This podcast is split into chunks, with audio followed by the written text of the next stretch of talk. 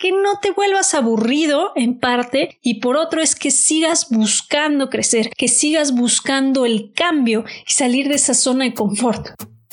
Soy Sofía García y te doy la bienvenida a Impermanente, el podcast para sacar tu mejor versión y vivir la vida que quieres. Sacar tu mejor versión para mí significa convertirte en esa persona que naciste para ser, quitando el piloto automático y abrazando todo tu potencial, a la vez que creas un impacto positivo hacia tu entorno y quienes te rodean. Espero poderte apoyar en el camino de convertirte en tu mejor versión. Y ahora, comencemos. ¿Qué haces con tu tiempo? Estamos la mayor parte del día dentro de nuestras casas. La dinámica ha cambiado, nuestras rutinas, ya no tenemos que salir, ya no tenemos estas distancias que tenemos que atravesar. Estamos llenos de distracciones y todo esto nos ha llevado a tomar más decisiones en piloto automático que de costumbre. Nos dejamos llevar por impulsos y esto nos lleva a perder el tiempo y o a procrastinar. Dejar proyectos en el tintero, en el luego lo hago, ya habrá tiempo y ese tiempo parece nunca llegar. Veamos aquí cinco maneras en las que puedes dejar de perder tiempo y enfocarte en eso que tienes que hacer.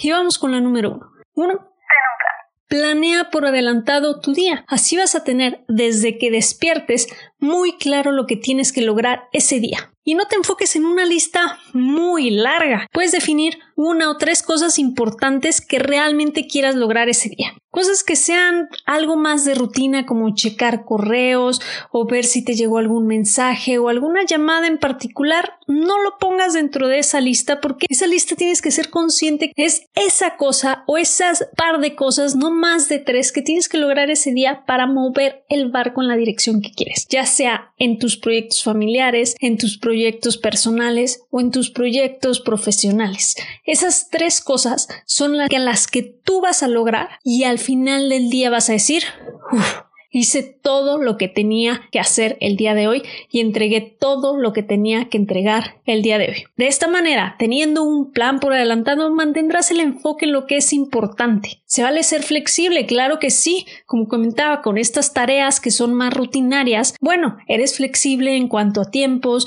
en que si cambia, en que si se atrasa alguna cosa por ahí, bueno, no pasa nada. Lo cambias. Sin embargo, de esa lista todas las cosas tienen que acabar con palomita de realizar. Vamos con la número dos y esta es Reduce el uso de la tecnología. Sí, yo sé que es complicado y más ahora que estamos en casa, luego luego nos levantamos al celular, tenemos la televisión a un lado, la computadora que ya está en casa, nuestra oficina, bueno, de muchos, quizá no sea tu caso, pero ahorita tendemos a distraernos más con el uso de la tecnología porque estamos encerrados. También fuera de la tecnología tenemos estas ideas o estos pensamientos que pueden interrumpir nuestro enfoque. Cuando detectes que una idea o pensamiento te está sacando de que tienes que hacer, respira profundo, apúntalo si vale la pena regresar a ese pensamiento o esa idea en el futuro y pásalo. Déjalo ir y continúa haciendo lo que tengas que hacer. Si era muy importante ese pensamiento, ya lo tienes anotado, pues ya no te tienes que distraer en eso. Cuando acabes de realizar la tarea, vas a tus notas y le das seguimiento oportuno a ese pensamiento o esa idea. Vamos con el número 3. ¿Y a qué me refiero con esto? Que no te vuelvas aburrido en parte y por otro es que sigas buscando crecer, que sigas buscando el cambio y salir de esa zona de confort, empezando por cambiar tu entorno. Cambia de lugar los muebles, cambia tu oficina, cambia la decoración, siéntate en otro lado, ve cómo puedes hacer para que lo que estés viendo mientras estás realizando esa tarea sea distinto. Puede ser en tu cuarto, puede ser en la cocina, puede ser en la sala, puede ser en tu oficina, donde sea. Simplemente cambia tu entorno para que esta curiosidad siga en ti y no te acostumbres a ver las cosas siempre de la misma manera. ¿Cuántos no trabajamos en una oficina, no sé, 5, 10, 20 años y tenemos todos los adornos exactamente igual que cuando llegamos. Y de la casa, bueno, ni se diga. Pero a la hora de mover todo esto, las energías se mueven, tu curiosidad renace y hay muchas cosas que vas a decir, wow, ni, ni siquiera me acordaba que estaba esto aquí. Oye, esto está padrísimo, ¿por qué no lo veo más seguido? Hay que despertar nuestra curiosidad. Y vamos con el número 4. Y este es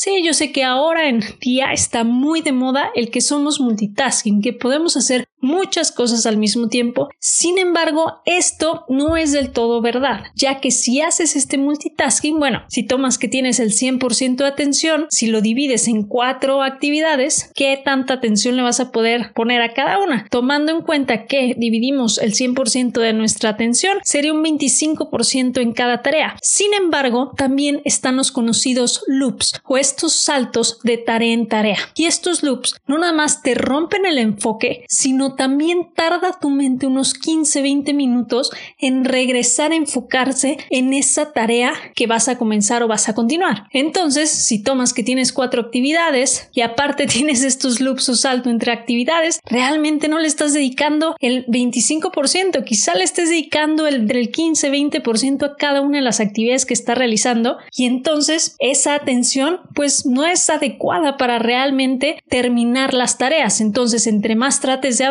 menos vas a poder realizar y ver completado. Así que hay que mantener la vista dentro de las actividades que realmente tienes que completar y enfocarte en una cosa, terminarla, seguir a la siguiente. Si quieres hacer este multitasking, yo te recomiendo más hacer estos bloques de tiempo, no tanto multitasking de varias actividades al mismo tiempo, sino dividir tu día o tus horas activas en estos bloques de tiempo en los que ya sabes que tienes que hacer cuatro actividades, ok, si tengo cuatro horas para realizarlas, entonces haces bloques igual y de 45 50 minutos para cada una de las actividades, le das 5 o 10 minutos de descanso entre cada una de ellas, que sería el loop que necesitas para distraerte, descansar, pues eh, tomar algo de agua, ir por un refil de café o tu té y luego regresar con la energía y la mente fresca para la siguiente tarea. De esta manera tienes espacios ya definidos y no estás haciendo varias cosas a la vez, simplemente estás dividiendo tu tiempo para hacer una cosa en un tiempo determinado. Y así vas a poder avanzar más rápido y vas a poder ver más cosas terminadas. Y vamos con la quinta. Y esta es deja de esperar